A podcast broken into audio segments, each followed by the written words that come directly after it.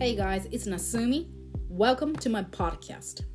On this podcast, I share my ideas, thoughts, and feelings to give you some inspiration so that you can enjoy your bilingual and bicultural life.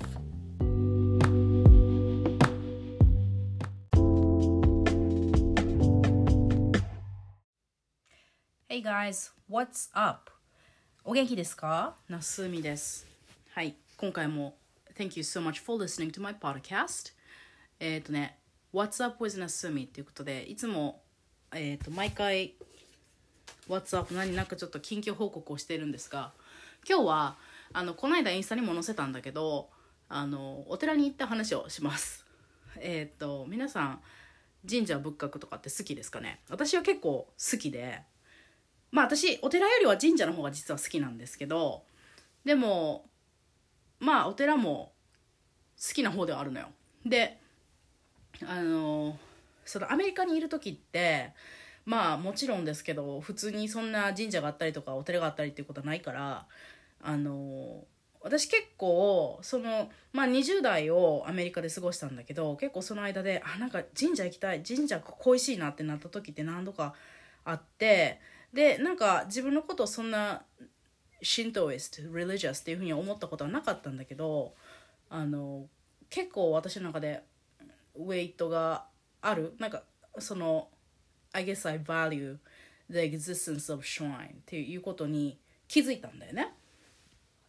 でそのねまあでもそれって結構経験したことがないと分かんない感覚かもしれないんだけどなんかそんな日頃日本にいても神社とかお寺とか行く機会そんなにないよっていう人でもねその初詣ぐらいしか行かないしって思ってる人でも結構いざそのそういうのがない世界っていうのを経験するとなんか意外と恋しくなったりなんかないないからなないから欲しくなるっていうわけでもないけどなんかそういう風なねあの感覚に落ちることになるんじゃないかなと思うんだよね。こういざないなんかそこにいつもあるからなんかそういう鳥を見たりとかなんか仏像を見たりとかっていうのは何て言うんだろう。そのミリミディアなんかニュースを見てもその道を歩いててもこうあるこう風景の中に溶け込んでいる。だからわざわざ出向くことはないんだけどでもそれがいざなくなるとなんか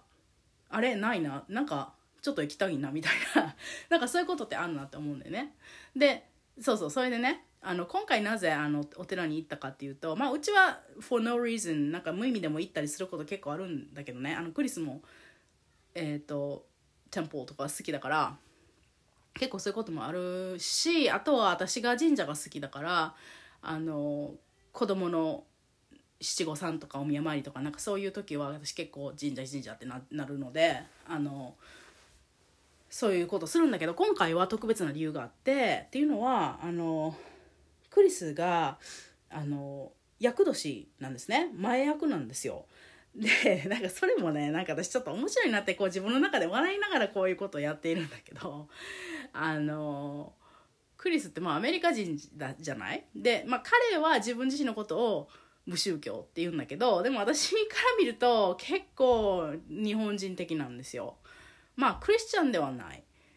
であので結構ねその無宗教だからって言ってその何て言うんだろうこのアメリカ人でも無宗教の人ってすごく多いんだけど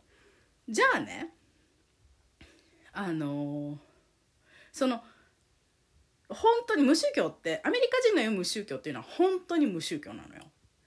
only believes in science って感じの人が多いのね。私が見た中ではそういう風な人が多いんでね。だからそういうちょっとしたこう宗教的な香りのするもの？エレメントみたいのも結構嫌がる人が多くてだからその観光地だからといって店舗にまあ行ったりする時もあるとそのもしそういう人がそういう人が日本に来たとしたら、まあ、京都とかビジットして店舗とかに行く場面もあるかと思うんだけどそこで絶対手は合わさないですよね。あのでもまあその日本人が言う無宗教っていうのは多分どういうどういうところに行っても手を合わしちゃう無宗教さというかあの多分し死んだなんかその冬のお葬式は仏教だし七五三は神社に行くしでもし海外で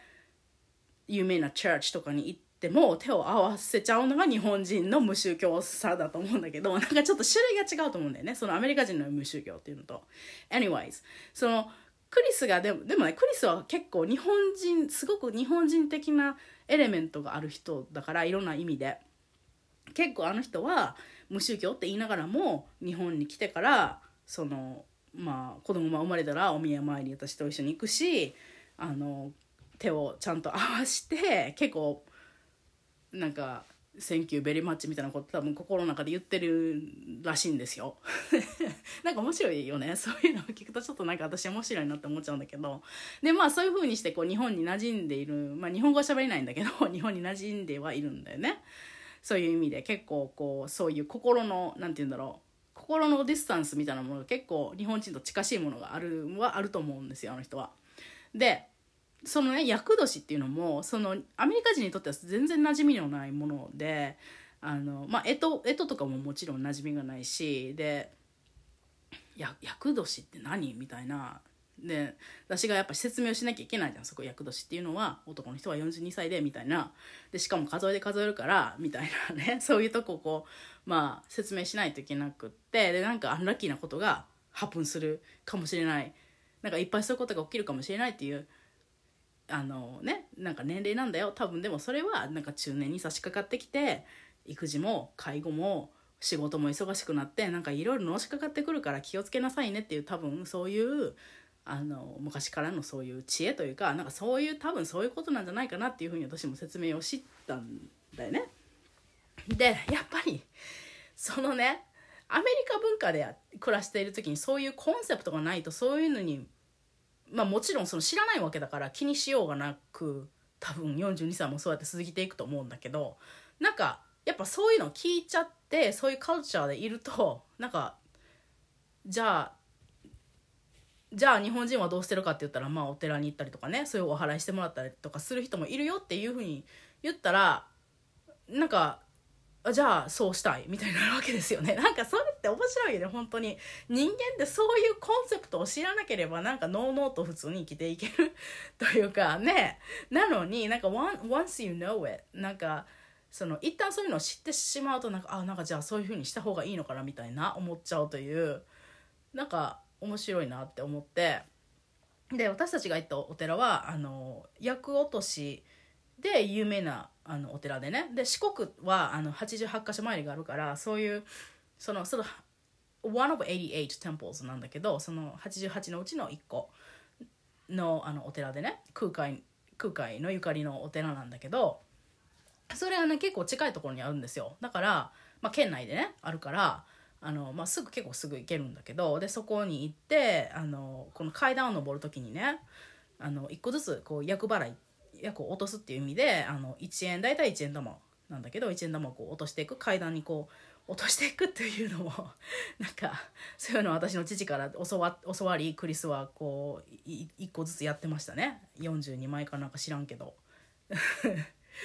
なんかそういうのをね見ていると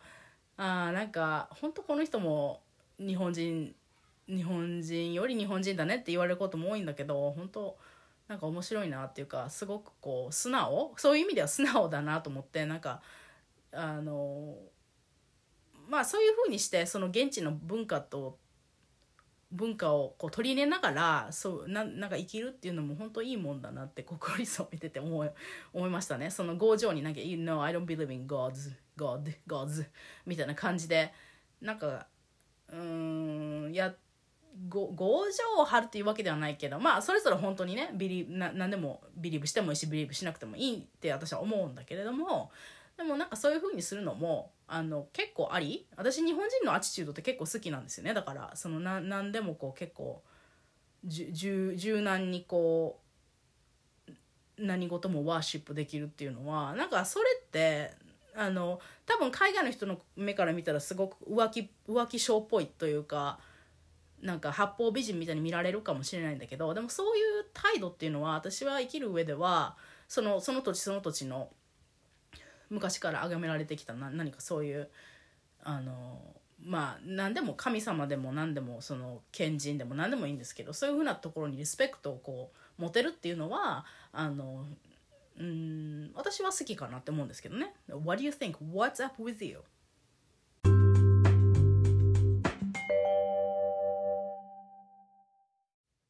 はい今日のメインのお話なんですが今日はちょっとパートナーシップっていうことに関してお話をしたいなと思ってパートナーシップの改善についてのステップっていうのをお話できたらちょっとヒントになるかなと思いました。というのはあのまあインスタの DM もそうなんですが、まあ、クライアントさんとかなんかこう私に関わってくれる人であの結構深い話に進んでいくまあ深い話っていうかその個人的な話というかねに話こうなっていくと結構パートナーシップに関してあのうんもうちょっと改善できたらいいなって思っている人とかもなんか諦めモードの人っていうの結構多いなと思っていてでまあ特に女性なんですけどね女性っていうのはうんその皆さんまあ大体旦那さんがいたりとかしてそのまあまあパートナーですよね。まあその結婚してるしてないはどうでもいいんですけどパートナーという人に対してあのもっと分かってほしいと思ってるしもっとこううんこうなんて言うんだろうなお互いをに信頼があってで好きなことをできてお互いに好きなことができてでまたこうエンカレッジし合える中っていうようなものを求めているんだなって思うことがあるんですよね。であのまあ我が家はパートナーシップはまあ良好なんですよ。ででもね本当にインスタでも書いたことあるんだけど我が家は今は良好だけど良好じゃなかった時も全然あってで私はクリスとすごく長い間一緒にいるからあの21歳からいるからあのもう20年近くいるんですね一緒に。でまあその付き合ってる時はあの何回かブレイクアップもしたことがあってもう本当にまあ特に本当結婚前結婚に何何歳でしたんかな？25か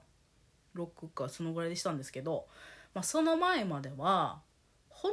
当にもうアグリーもうトクシックって言ってもいいぐらいのあのもうだダメダメだったんですよ。もうすごくこう盛り上がる時期っていうのもまあ最初は誰でもそうだと思うけどそういうのもあったけどでもそれから結構 fall apart するのも早くてあのまあというのは私が本当にアメリカなんて言うんだろう日本人やっぱ日本で生まれ育った日本人としてアメリカに行って付き合ってたからそのアメリカ人っていうものがちゃんと理解できてなかったし、まあ、向こうももちろんあのアメリカの片田舎で座っているからあの外国人とハングアウトしたことがなかったですね。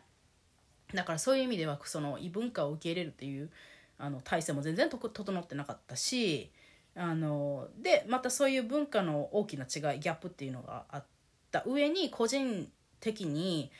あの、まあ、私もすごく傷ついた存在だったし、まあ、それまでの過程であのいろいろ私も抱えていたからそのまあ、パートナーシップだけじゃなくてそのヒューマンリレーションシップっていう意味ではこううまいことこうコミュニケーションができないこともあったし、まあ、英語は伝えないことも、まあ、それはね本当にマイナーなエレメントであると思うんだけど、まあ、そういうのもあった。でクリスはクリスですごくあの人も傷ついてきた経験がすごくあった。まあみんなそうですよ。だけどだからそのねお互いをお互いお互いにエクスペクテーションが大きかったんですね。やっぱりこうもっとこうしてくれたらいいのにもっとこうやって言ってくれたらいいのにこうやって。だったらいいのにっていうのがこうそういうのを押し付け合いになっちゃって。そしたらやっぱり関係性としてはあの fall apart するんだけどでもなんかう oops 私はなんかなんかわかんないけどクリスには特別なものを感じていて、まあ、多分向こうもそうなんだだから今もいるんだろうけどあの、まあ、結婚をして、まあ、結婚してからもそんなすごいいい状態だったかって言われると、まあ、まあいいモーメントもあったけどそうでもないモーメントもいっぱいあってあのだったんですよね。でそれですで日本に30の時に3030あ29か。29の時に来てでまあ子育てを始めたわけなんですけどでまあ皆さん多分知ってるかもしれないんですけど私は30代でその帰国して日本にまたこうな馴染む作業っていうそれのストレスとあと子育てのそのわけのわかんない子育てのストレスっていうのであのすっごいもう本当に心身ともにどん底まで行っちゃったんですよね。でその時まあその時は私本当にもう喧嘩する力も残ってなかったのでそんなにリレーションシップとしてそのパートナーシップとしてその悪くなったかと言ったらちょっと分かんないんだけどでも不満だけはどんどん募っていったのは確かでやっぱり赤ちゃんが出てくると本当に本当にまあちょっとその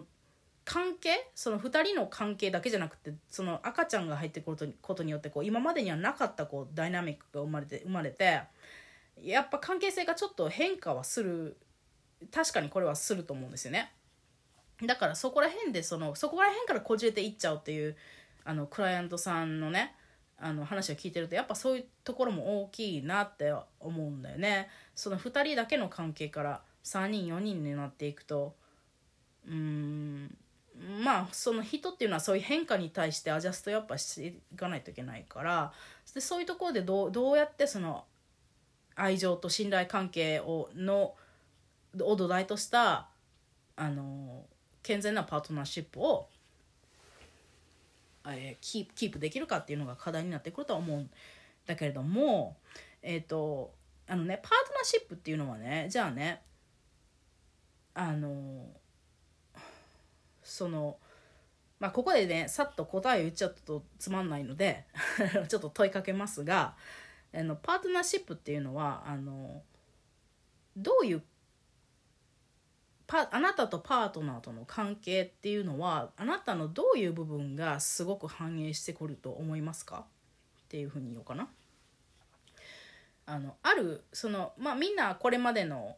そ生まれ育ってきてね20代やって30代やって今何歳かは知らないですけどこれまでの経験とか感じてきたこととかあの思ってきたこと自分なりのこういう世界をみみんな持ってるじゃないですか。でそういう部分そういう本当にいろんなことを抱えていてそのどの部分がパートナーシップに一番反映をされるかっていうのをあの考えたことがありますかね？多分ないよね。そのあんまないと思う。そこまでかんそこまで考えるってことないと思うんですけど。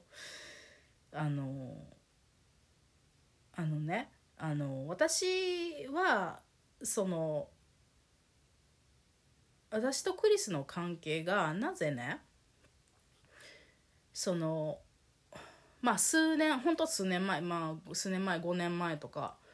その30代の私がすごくダメな状態だった時っていうのは本当に私は不満ばっかりだったんですよね。あのもっとこうだったのにああだったのにクリスが日本語喋ってもっと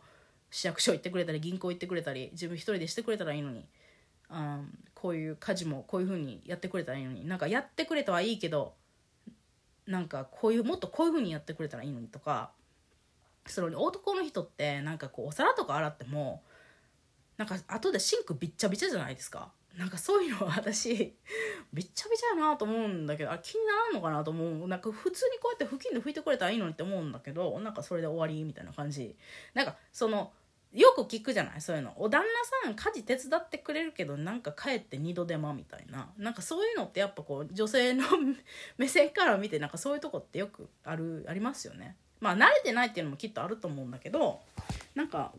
だからだからもう頼むのは嫌なんですみたいな。結構聞くと思うんだけど。であのまあそういうことを本当に私思わなくなったんだよねなんか今日とかもね朝から本当にねうざいぐらいにねもう何て言うのうざいうざいぐらいの愛情表現がお互いにあるわけですよなんかもうなんかやっぱりこうそのアメリカ人と結婚してるからそういうことではないと思うんだよねこれは。多分ね私たちは気づいてしまったんですよ。そのなんでここまでそのねわその40代のカップルがこの熱々してるのエピソードを聞くのはちょっと本当うざいと思うからあんまりシェアしないですけど本当に分かりやすい Thank you so much for supporting me every day みたいなことと言ってくれたりとか、まあ私も言うけどね。あの、もう、朝起きた瞬間からすんごいこうもう「Good morning」みたいなこういうもう今日も会えてよかったよねみたいなことはうちって結構言うんですよね。子供に対してもそうなんだけど、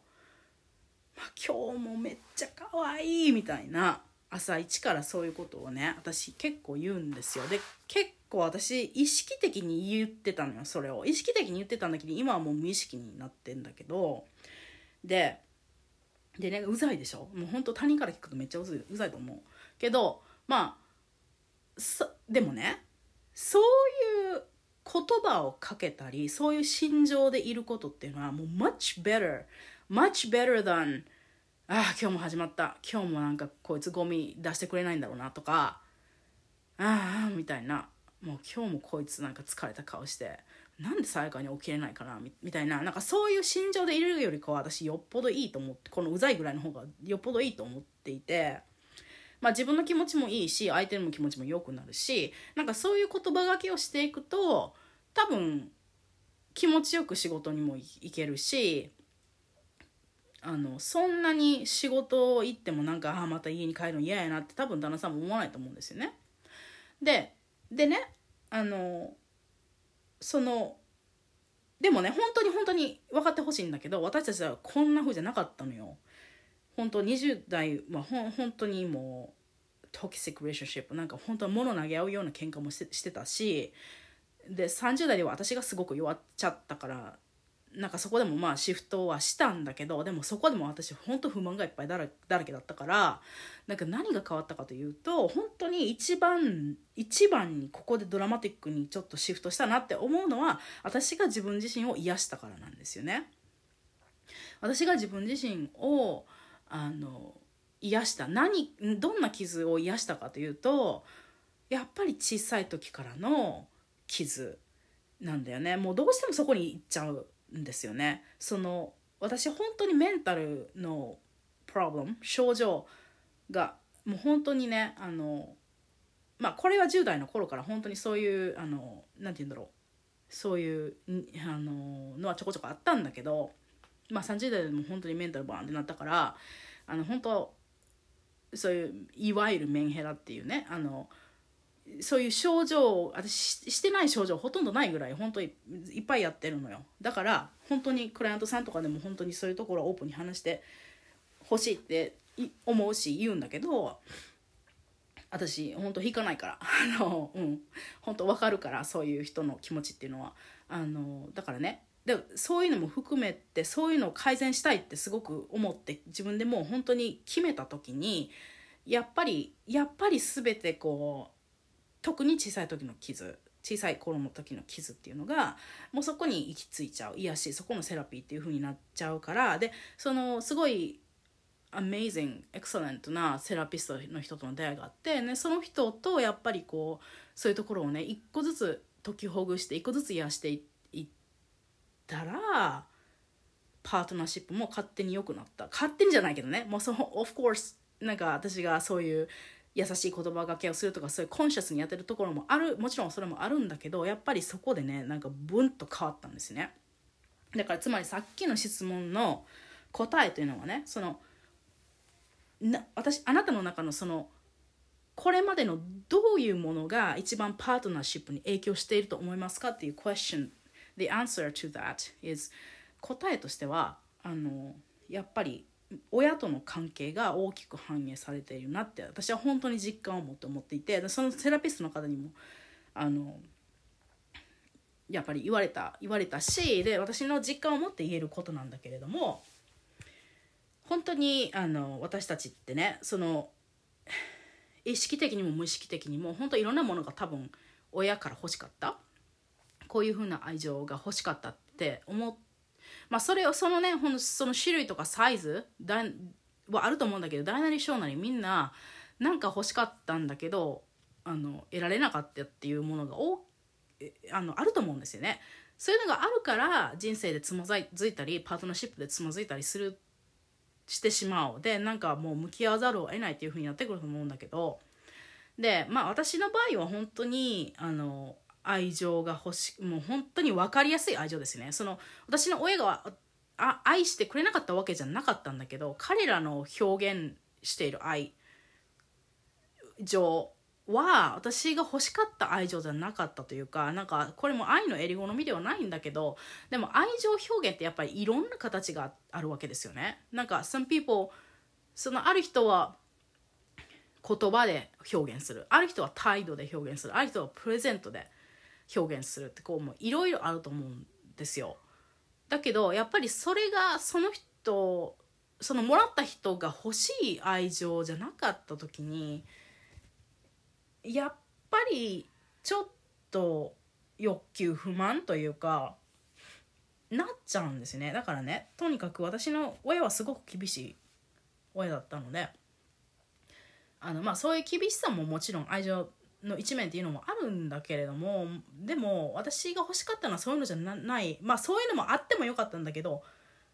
本当にこう無条件で受け止めてくれる受け入れてくれる聞き入れてくれるあの encouraging な relationship っていうのが私は多分欲しかったんだよね。それはまあこれ子供の時はもちろんこういうの分かってないですよ。分かってないけれども私が全部悪いんだと思ってた。あのからあのあそういうのは全然分かってないけどその後々ね後々20代30代特にそういうセラピストとこうワークした時にあ私はそういうのが欲しかった。そういう分かりやすい無条件な愛情が欲しかったんだっていうのが分かったんですね。だから what it means だからねそういうのが欲しかったのに得られなかったっていうことは私はやっぱパートナーにそれを求めてしまうんですよね。パートナーっていうのはやっぱりこのあの同じ屋根の下で一番こう心理的に近い人、まあ、とだから頭脳みそとしてはその親親とこう勘違いするというか何て言うの？同じようなこの位置位置のところに多分パートナーを置くんだよね。その親昔の自分の小さい時の自分と親との関係みたいな近しい感じの感覚の関係っていう風な同じようなところに置いてしまってもう無意識のうちにやっぱみんな八つ当たりとかしちゃうじゃない？パートナーの人とか子供とか親とかにはやっぱ近い人にはそういう風に感情をむき出しにしたりとかやっぱしちゃうからまあそれはほんそれ自体はその本当に何て言うんだろう。あの悪いことではないと思うんだけどあのまあそういう風なもんなんですよね人って本当に。パートナーにやっぱり求めてしまうものであってね。でだから私本当にその時にねその癒しのあれの時になんかクリスとどんな関係が欲しいのか？っていうのを徹底的に考えたのよ。でまあということはイコールどういうふうに親に接してほしかったか？どういうふうに愛情を親からもらいたかったかっていうのをあのうんとクリアにした明瞭明確にしたんですよね自分の中で。でまあ例えばねこういうちょっとエグザンポで言うと欲しかったリレーションシップっていうのはそのさっき言ったように聞いてもらえる？受け入れられる。でどんな無条件の愛どんなこう条件なんかこう私が私が何て言うんだろうこうハードワーキング主婦であったとしてもレイジー主婦であったとしても何であってもあのメンタル病気でもあの体が動かなくても元気でもあの何でも無条件にこう愛してもらえるっていうようなその関係？あとは親友みたいな関係とか。あと silly っていうのも本当に私の中ですごく大切な要素でお互いにこうジョークアラウンドできてこう軽い軽いこういう空気感でいられる。で encouraging discouraging じゃなくて encouraging お互いにこう励まし合えるような関係で。でまあ無理をしない無理をさせないっていうような関係。で家でこういっぱいそういうふうに、えー、癒され回復してで外で頑張れるっていうようなあの関係がいいなってすごい思った。のとあと本当に分かりやすい愛情表現そのキスとかハグとかさっき言ったみたいな本当にあのもう溢れるような愛情表現温かい言葉っていうのがこういうのがね本当に親から私は欲しかったんだよね。だからそこでパートナーにもそれはまあもちろん求めるわけなんですけどその癒癒しのプロセスを持ってもちろん癒されることもあるんだけどもその ongoing で常にこうパートナーとそういうふうなパートナーシップを結べることでもどんどんどんどんこう癒され続けるわけですよね。多分。だからあの私としてもクリスとしてもあのなんて言うんだろうな。そのお互いにやっぱベネフィットがある。ででねこういう関係を結ぶっていうことはやっぱり気持ちがいいことじゃないですか。そのお互いになんか罵り合う罵り合ってなんかお互いいがみ合うっていうような関係よりは絶対いいからあのそういうふうにもう私が決めたんですよね。そういうふうにしたい。そういうふうにするって決めたんですよ。だからそういうふうに自分のことも癒し癒しのプロセスももちろんそのその中のそこここにたどり着けつける一つのプロセスとしてやったしでなんかそういうふうなアウェア、えー、意識的にねそういうふうにしていくっていうこともしたしあとコミュニケーションっていう意味でもいっぱいあの どういうふうに伝えるかどういうふうにあのなんていうの、うん、伝えるかっていうのもすごくこう勉強したしあのでもちろんね本当最初はねあのうまくいかないことも多いんですよ。っていうのは向こうが私と同じようなこう私はこうなるってこうこういう関係になるって決めたけど向こうがついてきてない場合もあるからその何ヶ月何年っていうあのスパンでね。なんか向こうが同じページにいないとやっぱできないことってもあるからでも今やっとややっとこう2人が同じページでこういう関係をコンストラクティブにこう作っていますっていうようなところに来れたんだと思っているんですね。で結局こういう関係っていうのはパートナーシップだけではなくってその子供ともあのファミリーボンドっていう意味でのコンセプトにも結局なってて私はこういう風な関係を絶対作りたい子供とも作りたいなんかその私が得られなかったものをあのこの家では絶対作りたいって思っているからあの結構私ここ本当に強く思ってるんですね。だからあの絶対そういうふうにささせるしこういううんと思ってるのね。まあ、本当にでも100%じゃないですよ。そのクリスだってその身体的に疲れてもそういうそういうところに気が回らない。私に対してこうなんか「ああ」みたいな言葉をかけることだってあるし私だって絶対あるしその何かがうまくいってないストレスが溜まってたりとか体が疲れてる時はそんなクリスにあの温かい言葉ずっとかけれない。でもまあそれは人間だから本当仕方ないことでずっとバラ色じゃなくてとしても子供に対してももちろんそうですよ。怒ることもあるし感情的になることもあるけどでも but, but this is where we want to come back っていうコンセプトはしっかりしてるんですね。私の中でね。もうあのまあ、結構お母さんがこういうとこ担ってるとこ大きいなって私は思っててそのファミリーっていう、まあ、パートナーシップもファミリーっていう意味でもあのやっぱこう一人がそういうリードを取ってこういうふうなコンセプトでうちは行きますっていうのがあったら強いなっては思います。全然本当に not aware な状態でみんながこうわーってやってるよりは結構そういうのって重要だし女性っていうのは私そういう強さがあるって思っているからあの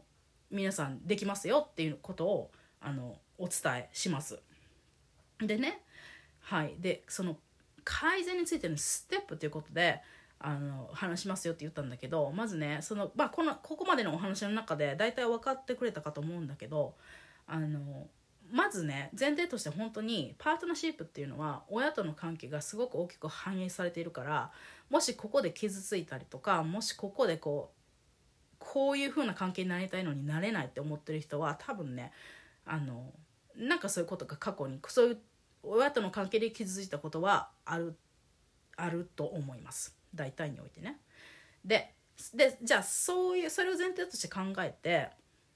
あのどうどういうステップを踏んでいったらいいかっていうとまあ一番にあの改善したい変えたいって思うこと。その私がこういうふうに決めましたっていうこういうふうな欲しい関係欲しいリレーションシップになるようになるようにそっちに行くようにえっともう決めたんですよね。だからやっぱ決めないと変わらないです何も。だからあのまあこういうふうな理想的なね The relationship that you want っていうのか今みたいな、まあ、例えば八つ当たりをし合ってる関係とかこうお互いにあまり理解がないコミュニケーションが成り立ってないような関係このままがいいのかそのままでいくのも一つのあの生き方ではあると思うから You have to recognize what you want っていうところですよね。だからあのパートナーがねあのまあそういう気じゃないっていうあの人もいるかと思うんだけどでも、ね、やっぱりどちらか一人がこうこっちこっちに行こうってディレクションを決めるとあの動くものは動くから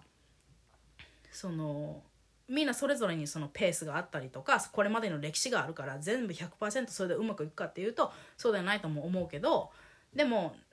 変えたいってまあまず思わないと何事も変わらないですよね。そのパートナーシップだけじゃなくてその英語を習うとかあの自己実現がなんかこういうふうになりたいなっていうのってやっぱりかその決定ですよね。Determin determination っていうのが必要だからまあそれをまずする。で2つ目にあのまああのねその癒しのプロセスっていうのをまあ踏むことになると思うんだけどだあの、まあ、そういうねそういうセラピストとかコーチの人についたら一番いいとは思うんだけどあの、まあ、そういうことができないとか一人でこう一人でもやりたいって思う人がいたらですねあのまあ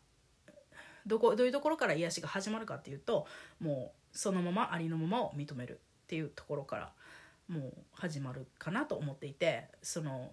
自分が本当はどう思っているかこういうふうな怒りとか悲しみをパートナーシパートナーに対して思って感じているっていうことがあると思うんだけどなその下には本当にはそこには何があるのかそのまま怒りではなくてその下にあるのは何なのかっていうのをあの考える。これはねちょっと本当に慣れてない人は難しいと思います一人でやるのは。なんだけど本当の本当の自分の本当の声っていうのを聞いてみると絶対何かあの認めたくないかもしれないしね自分で。認めたくないかもしれない。なんか本当は愛されたいんだっていうのを認めるのって結構人によったらハードルが高いこともある、うん、私もそうでした。そのやっぱりそういうふうに感情的になってこう不満相手に対しての不満がいっぱいこう怒りがいっぱいの時っていうのはやっぱそういう本当の声っていうのを認めるのって怖いですよね。だからうん。まあほ本当にねあの相性の合うそういうリードしてくれる人ってとワークするっていうのが一番いいと思うんだけどまあそういうありのままを認める。で3番目にあの私はねこういうふうなこういうふうな関係になりたいんだよっていうことをデクレアするっていうことですよね。相手に対して。でこれも本当にもう負けを認めるというか何て言うんだろう。あの本当の気持ちを認めた上で相手に伝えるってことだから本当にここもワンステップ。まあ本当またハードルが1個高くなるとは思うんだけれどもでもあの多分ね相手だって本当はあの愛情にあふれた関係を求めるっていると思うんですね。人間だ人間誰でも考えてみればどんな関係の人であってもそんないがみ合ったり憎み合ったりしたいとは思ってないはずなんですよね。気持ち悪いしそんなの。なんかもうその気分良くないじゃないですか。だからどんな関係であっても多分お互いにリスペクトがあってあの気持ちよく過ごせる関係っていうのは望んでいると思うんだよね。だから私私はそういう風になりたいんだよっていうことを相手に伝えながら2人でチームアップしていくってことですよねそこのそこで2人でまあそっちの方にそっちの方向に歩いていくんだよっていうことをあの意識上に上げて2人で歩んでいくっていうことがまあ本当にアナダーステップになってくるんだけれどもあのそうだねこういうことが言えるかなと思っています。はい、でまあそのパートナーシップをメインにねすごく悩んでいるっていう人ではなくてもやっぱりなんか話を聞いてるとやっぱここなのかなっていうかあの最初は仕事の話だったのにとか最初はその人自身のこうやりたいことの話だったのになんか話がいつの間にかそっち家族の話とかパートナーの話になるっていうことはあのクライアントさんのセッションの中でよくあることでだからやっぱりあの皆さん本当にね人間ってほ本当はみんな愛の存在であってね私なんかそうだなって思うんだけど話していると。本当は本当はあのそんな不満だらけの旦那さんでもあの愛情を持って接したいってどこかで思ってるしその人が口ではねどんなことを言おうともやっぱりあのそういうふうに思っているんだなって思うんだよね。だからそこにはみんなの心の底にはこうそういうところがあったかい部分があって愛情っていうのがみんなあるからとあの半ば半ば諦めている口調で話す人も多いんだけどでもねその諦めないっていうのもねすごく重要だなって思っていてあの、まあ、必要なことを知って必要なステップを踏んで行動していくと必ずあの変わることはねあるなって思あの思っています。はい、なのでもし誰かのこれが参考になればと思うんだけれどもあのまあね本当パートナーシップっていうのは感情的になりやすい部分でもあるからあのぜひねあのそういう自分に合うようなねセラピストの人とかコーチの人とかとワークしていくと本当に本当に改善したいんだ。本当にこういうもっとねあのあのお互いに気持ちよく暮らせるあの関係。っていうのに到達したいんだって思う人はねあのそういうのしたら本当にいいと思います。うちうちも本当に改善したしあのまあこれからこれからそのね私パートナーシップに関してはすごくこう両方両面持っていてあのそういう愛情を体現愛情をこう言葉や行動でこう表現していくっていうところにすごく私ビリーブしているところがあるしで反面パートナーシップっていうのはどんな関係のパートナーシップであってもあの何て言うんだろうこう形を変えたりとかねそのセパレートしていくっていうような可能性も人間っていうのはあるって思っている。そういうなんか結構ドライな部分も私結構あってで,、まあ、でも今はこういう家族をやっていてこういう風な方向一緒の方向に向かっているからあのどんどんそういうね私ができることを持ってあの愛情を体現していきたいなって思っているんだよね。だからあれだからだから何なんだろう。だからあのパートナーシップっていうのはそういうドライな面もありつつでもやっぱみんなこう愛情を表現したいってやっぱ思っているだろうからあのぜひね本当に改善できるところは必ずどんなどん今今がどんな状態であれどあると思うから結果がどうななろうともねあのやっぱりリスペクトできるあの関係になり得ると思うから是非考えてみてくれたらなと見てくれたらなと思います。はい、今日はそういうパートナーシップのお話でございました。Okay, thank you so much for listening.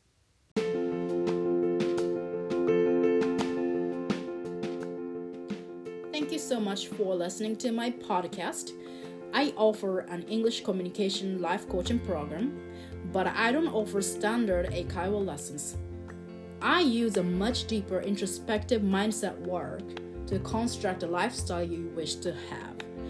My hope and mission is for all the bilingual, bicultural people like you to live more happily anywhere in the world. And the current services you can see through the Linktree link, so come visit. Thank you.